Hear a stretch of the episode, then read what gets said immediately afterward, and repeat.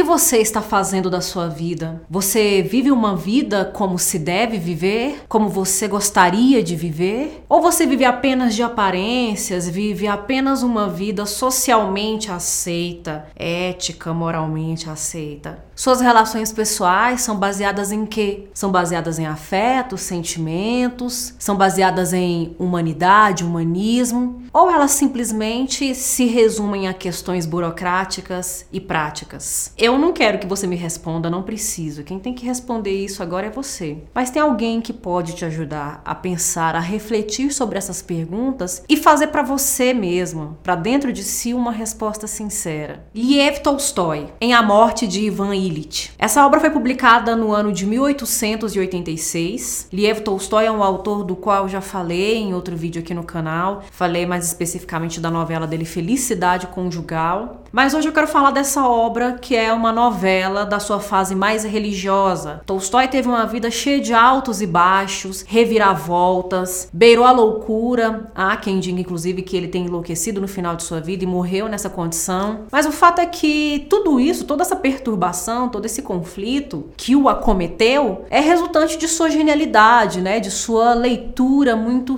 perspicaz, muito sagaz da condição humana. E nós temos uma reflexão muito importante aqui nessa obra, porque nós temos um personagem protagonista que vai se defrontar com questões de ordem espiritual, mas não necessariamente um espiritual que diga respeito a um religioso, que seja diretamente ligado a uma religião, embora o Tolstói tivesse, né, suas crenças, tivesse aí algumas convicções de caráter religioso. Mas a reflexão de caráter espiritual que aparece aqui está completamente ligada à condição humana, sobre o que nós fazemos de nossas vidas, sobre como aproveitamos nossas vidas, sobre a vida ser uma concepção única ser um privilégio que a gente quer manter a qualquer custo, mas muitas vezes a gente sempre a toca, a gente sempre leva a vida como se deixasse para depois. Coisas que, que iriam realmente agregar, coisas que iriam multiplicar dentro dessa experiência única, que é a vida. E aqui nessa novela curta de 12 capítulos muito breves, nós temos essa reflexão sobre uma possível grandeza espiritual, né? Que experiências eu carrego na minha vida? Como a gente não pode levar nada de material quando a gente morre, né? Tudo fica. A gente mal leva a roupa do corpo que nem a gente quem escolhe, né? Outra pessoa quem escolhe pra gente. E tudo vira pó simplesmente. Mas e esse invisível que nos constitui? É esse lugar aí que não é palpável, que não é tocável. Esse mundo das ideias que nos compõe. O que, que a gente está fazendo com ele? E aí, a partir dessa reflexão, Tolstói vai criticar as relações sociais, a hipocrisia social, a mediocridade,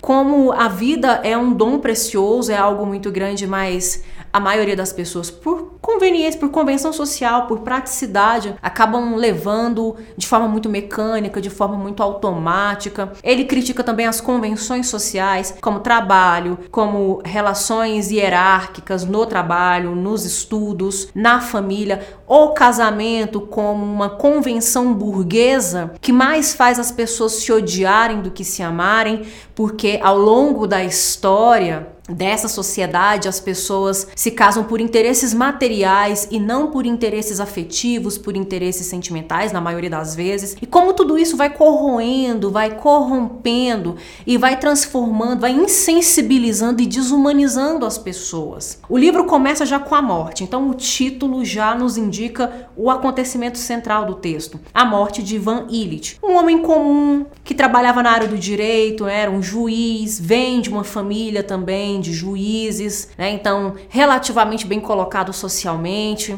que não precisa puxar saco de muitas pessoas, mas precisa fazer uma certa política da boa vizinhança. E à medida que ele vai envelhecendo, que ele vai amadurecendo, essas relações vão se tornando cada vez mais mecânicas, mais recorrentes na sua postura, no seu dia a dia, por uma necessidade mesmo de se estabelecer uma paz local, uma paz com os vizinhos, uma paz com as hierarquias, com os subalternos, com a esposa, com os filhos, pessoas pelas quais ele não morre de amores. É apenas uma convenção social, né? Tudo isso injustiça então vai aparecendo. Tanto é que no início do texto, a, a, o livro, o primeiro capítulo, já abre com a morte de Ivan Illich sendo anunciada no jornal e seus colegas de trabalho, seus supostos amigos, lendo aquela notícia e começando a pensar quem vai ocupar o cargo dele, quem é agora que vai ter um aumento de salário, quem é que vai ter uma promoção. Então, a, o que passa pela cabeça deles não é simplesmente, poxa, um cara que fazia parte do nosso meio, fazia parte da gente, né? Era parte nossa, era um homem como a gente, morreu, não não vem mais, não existe mais, não é mais, nós nunca mais o veremos. Não há essas reflexões tão profundas que muitas vezes o luto nos permite, né? Com muita dor e muito sofrimento, pensar sobre essas questões, refletir sobre essas coisas. Mas ficam mais pensando nas questões de ordem prática, burocracia. O mesmo acontece na família dele, né? A esposa preocupada com a pensão que vai receber, qual é o valor, quando vai receber, em quanto tempo, quais pauzinhos precisa mover para conseguir agilizar, para conseguir pegar mais dinheiro. Então, assim, a gente sai da, da obra com uma sensação de que ninguém vale nada, né? De que todas as pessoas são materialmente interesseiras, que ninguém gosta de ninguém de verdade, que não existem vínculos, que não existe amor, que não existe amizade. Mas essa, na verdade, não era a proposta do Tolstói. A ideia do Tolstói, na verdade, era justamente criticar essa perspectiva que muitas vezes são enfiadas goela abaixo da gente e a gente começa também a tocar a vida de uma maneira muito mecânica, reproduzindo esse tipo de comportamento. Quando, na verdade, nós deveríamos nos apegar mais à vida, que é esse presente, que é esse milagre, né? Usando palavras tolstoianas, talvez, numa perspectiva espiritualista, como é que ele tinha, e que tipo de relações que nós podemos estabelecer para engrandecer, para elevar ainda mais essa camada espiritual que nos compõe, para nos dar verdadeiras alegrias, verdadeiros prazeres, verdadeiras experiências que não são contabilizadas, que não podem ser quantificadas quantificadas, que não podem ser avaliadas por capital, por dinheiro, por lucro, mas é algo que simplesmente perpassa e fica, permanece de existência, mesmo quando o corpo físico deixa de habitar essa terra. E como eu falei, o primeiro capítulo então começa com a morte desse personagem sendo anunciado, esse protagonista, Ivan Illich. Na sequência, nós temos um antes, uma espécie de retrospectiva é, de que, que vida, né? O segundo capítulo ele é bem rápido, ele é acelerado, fazendo um resumo, um panorama panorama da vida do Ivan Illich, o que, que ele fez da vida dele, como é que foi a infância, como foi a adolescência, a juventude, como ele se apaixonou, como ele se casou, como ele teve filhos, como ele chegou ao lugar onde ele estava, profissionalmente falando, em relação à sua casa, ao status social que ele ocupava, tudo muito automático, tudo muito vivendo de aparência, sem grandes profundidades, tudo muito no âmbito da, do medíocre, da medianidade, né? O Ivan Illich não é um grande homem, não é um grande herói, de sentimentos muito nobres, é, de vivências, de experiências muito marcantes, muito notáveis. É um sujeito comum, sabe? Alguém de quem muitas vezes nem lembraríamos o nome. E esse nome comum, né, que é Ivan, é um nome bem comum na, na cultura russa, né? Como João aqui no Brasil, né?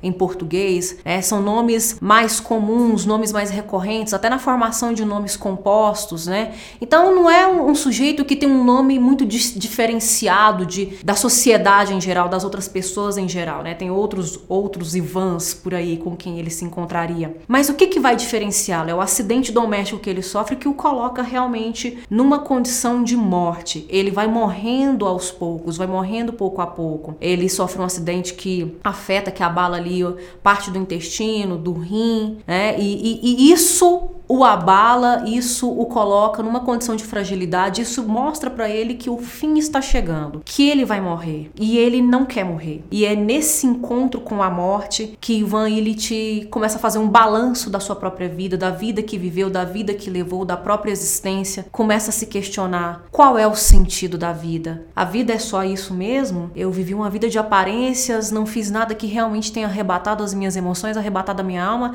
e pronto, é só isso? A vida é, é só essa coisa mesquinha, então para que morrer com tanto sofrimento, com tanta dor? E não é a da dor física especificamente que ele está falando aqui, embora essa, ela seja muito pungente também, né? Existe uma dor física que o faz se dobrar a um determinado momento da doença dele que ele precisa ficar com as pernas para cima o dia inteiro porque ele não consegue, não se aguenta mais de dor física. Mas a dor moral, a dor da consciência de não ter se entregue a algumas paixões minimamente avassaladoras é, e de ter engrandecido o seu próprio espírito com experiências, faz com que esse homem tenha vivido uma vida inútil. E só na hora da morte é que ele vai reconhecer isso e já é tarde demais, porque não tem como ele voltar. Tanto é que quando ele vai recuperar as memórias, ele vai é, cavucar as memórias de fato importantes, aquelas que são mais emotivas, mais afetivas, são da infância. Lembranças da mãe, lembranças do irmão, lembranças de algo que comeu, algo que bebeu na infância, de uma textura, de uma sensação que ele nunca mais reviveu, porque a vida entrou num movimento muito automático e mecânico que o fez ser esse ser esvaziado de amizade, esvaziado de sentimentos intensos, esvaziado de humanidade, né? Tudo muito muito ligado às convenções sociais e o que esse modelo de sociedade, essa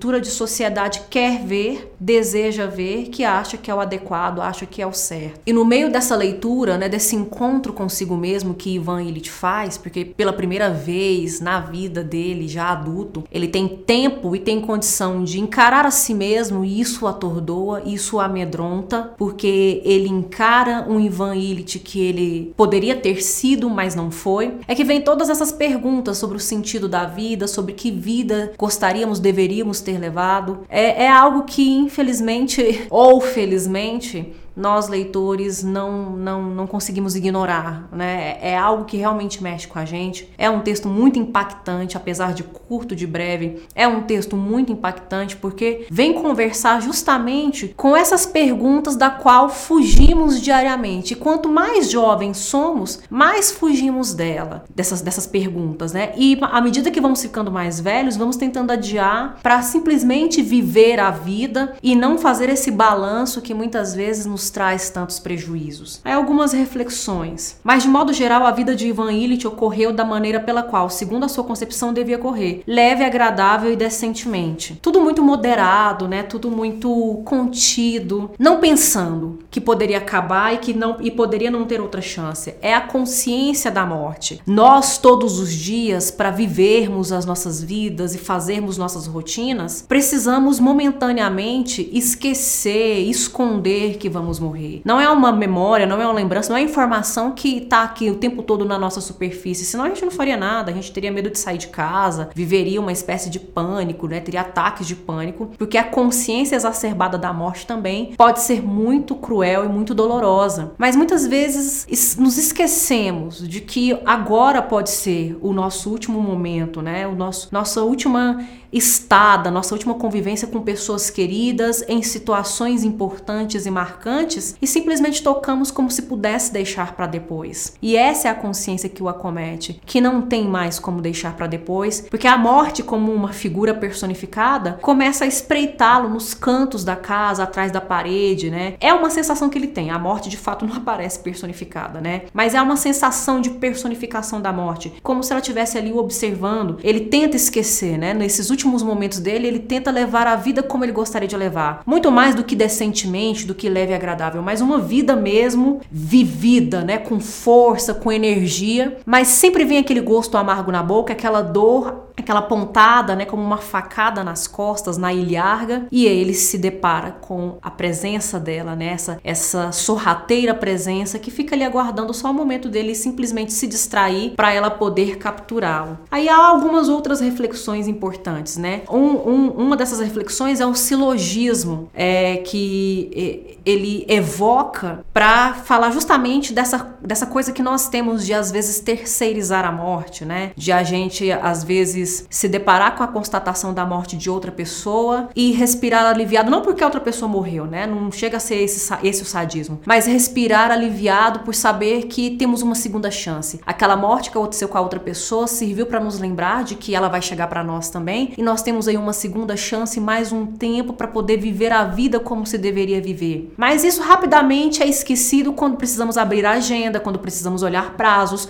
pre quando precisamos olhar boletos, quando precisamos sorrir para situações detestáveis para não sofrer represálias por conta disso. E é para isso que ele está chamando a atenção. O Tolstói viveu a vida, houve um momento da vida dele que ele viveu quase que loucamente, né? Não, não, não, eu não sugeriria para você que está aqui agora me vendo fazer a mesma coisa que o Tolstói Tolstói fez, mas talvez prestar atenção um pouco mais nessa mensagem que ele traz e refletir sobre a vida, porque qualquer um de nós pode ser Caio. E Caio é mencionado nesse silogismo aqui, né, que a gente tem uma premissa, depois outra premissa e uma síntese dessas premissas, né? Uma premissa menor, uma premissa maior, depois a síntese que traz uma ideia geral, uma ideia de totalidade, mas quando a gente está falando, parece que a gente se exclui dessa, dessa totalidade. E na verdade a gente está inserido nessa totalidade. Caio é um homem, os homens são mortais, logo Caio é mortal. Parecer ali durante toda a vida correto somente em relação a Caio, mas de modo algum em relação a ele. Então, durante muito tempo, Ivan Illich simplesmente ignorou que ele poderia ser o Caio desse silogismo e que ele é o Caio desse silogismo, que ele era o Caio desse silogismo. Mas quando essa realidade vem fatídica diante dele, não tem como ele se esquivar. E aí o balanço sobre a vida, sobre a vida que se viveu é inevitável. E aí mais um pouco, né? Mais algumas perguntas que a gente tem aqui. Mas o que é isto? Para que não pode ser? A vida não pode ser assim sem sentido, asquerosa? E se ela foi realmente tão asquerosa e sem sentido neste caso, para que morrer e ainda morrer sofrendo? Alguma coisa não está certa. Talvez eu não tenha vivido como se deve. É, é esse pesar de se sentir morrendo em vida, né? Ele se sente um pouco mais longe da vida, um pouco mais longe do convívio.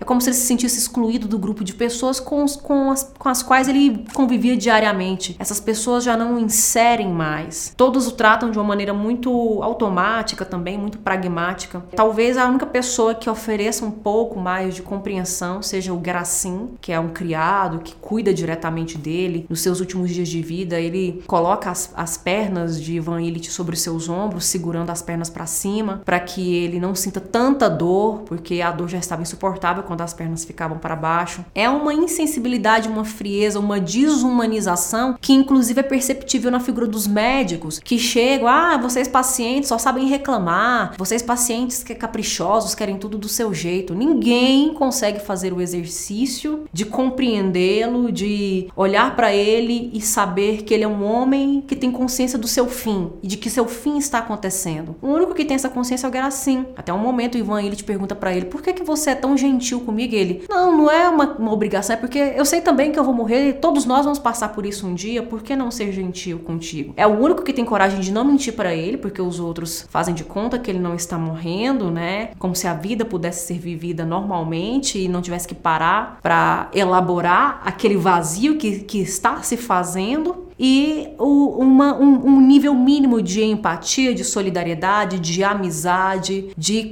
capacidade de se colocar no lugar do outro e compreender experi essa experiência tão fatal e única pela qual o outro está passando. E no decorrer de toda essa narrativa, de toda essa consciência, dessa constatação, dessa experiência única que em poucos dias transforma Ivan Illich outro homem completamente diverso do que ele foi ao longo de sua vida toda, de seus 40 e poucos anos um homem que morreu jovem, ele consegue passar por uma redenção, ele consegue passar por uma consciência de si mesmo, de perdão perdoar os outros que ainda não vivenciaram essa experiência tão única, tão especial e dolorosa, mais dolorosa que a vida, mais dolorosa do que as frustrações sociais. Né? Os jogos sociais transformam a vida em algo doloroso e inútil quando se chega a esse momento de constatação do que foi a vida, né? Mas não, não é mais o que é a vida, é o que foi a vida, o que foi sua vida, o que você fez dela. Mas isso traz também redenção, isso também traz confirmação de que o encontro consigo consigo mesmo, o transformou num outro homem. E ele é capaz agora da compaixão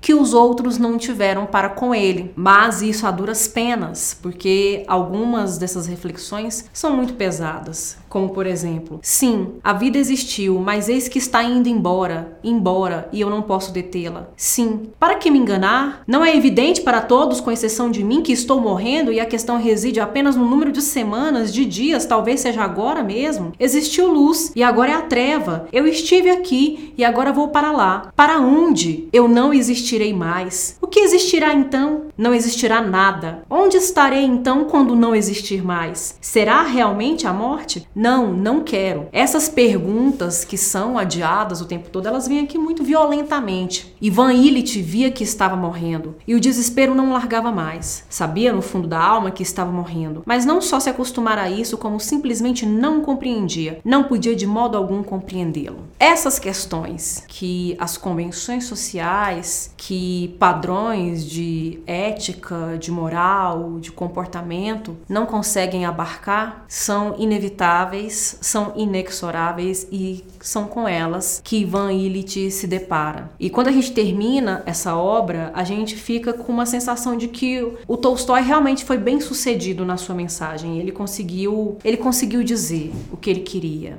porque eu li esse livro há muito tempo, fiz uma releitura recente, por conta, né, de todos esses acontecimentos, de toda essa realidade que a gente está vivendo, né, de parece até que a gente viveu uma espécie de banalização da morte, né? A morte está tão cotidiana que, nossa, é só mais um, é só mais um número, é só mais uma estatística. E não é assim. Eu saí com a sensação de que que vida estou levando, que vida gostaria de levar, né? Como se realmente a mim fosse dada uma segunda chance, mas não necessariamente passando por um ritual pré-morte, por esse rito de passagem de abandono do corpo físico ou testemunhando a morte de alguém próximo, mas por meio da ficção, por meio da arte, por meio da literatura. E eu finalizo esse vídeo com, com essa reflexão com duas reflexões muito importantes sobre a vida que nós devemos levar, a vida que nós gostaríamos de levar e sobre como a arte pode contribuir para uma vida de maior grandeza espiritual, não religiosamente falando, mas no que, no que diz respeito ao inominável dentro da gente, que a gente não pode tatear, que a gente não pode tocar. Eu agradeço a atenção de vocês, eu vou ficando por aqui e até a próxima.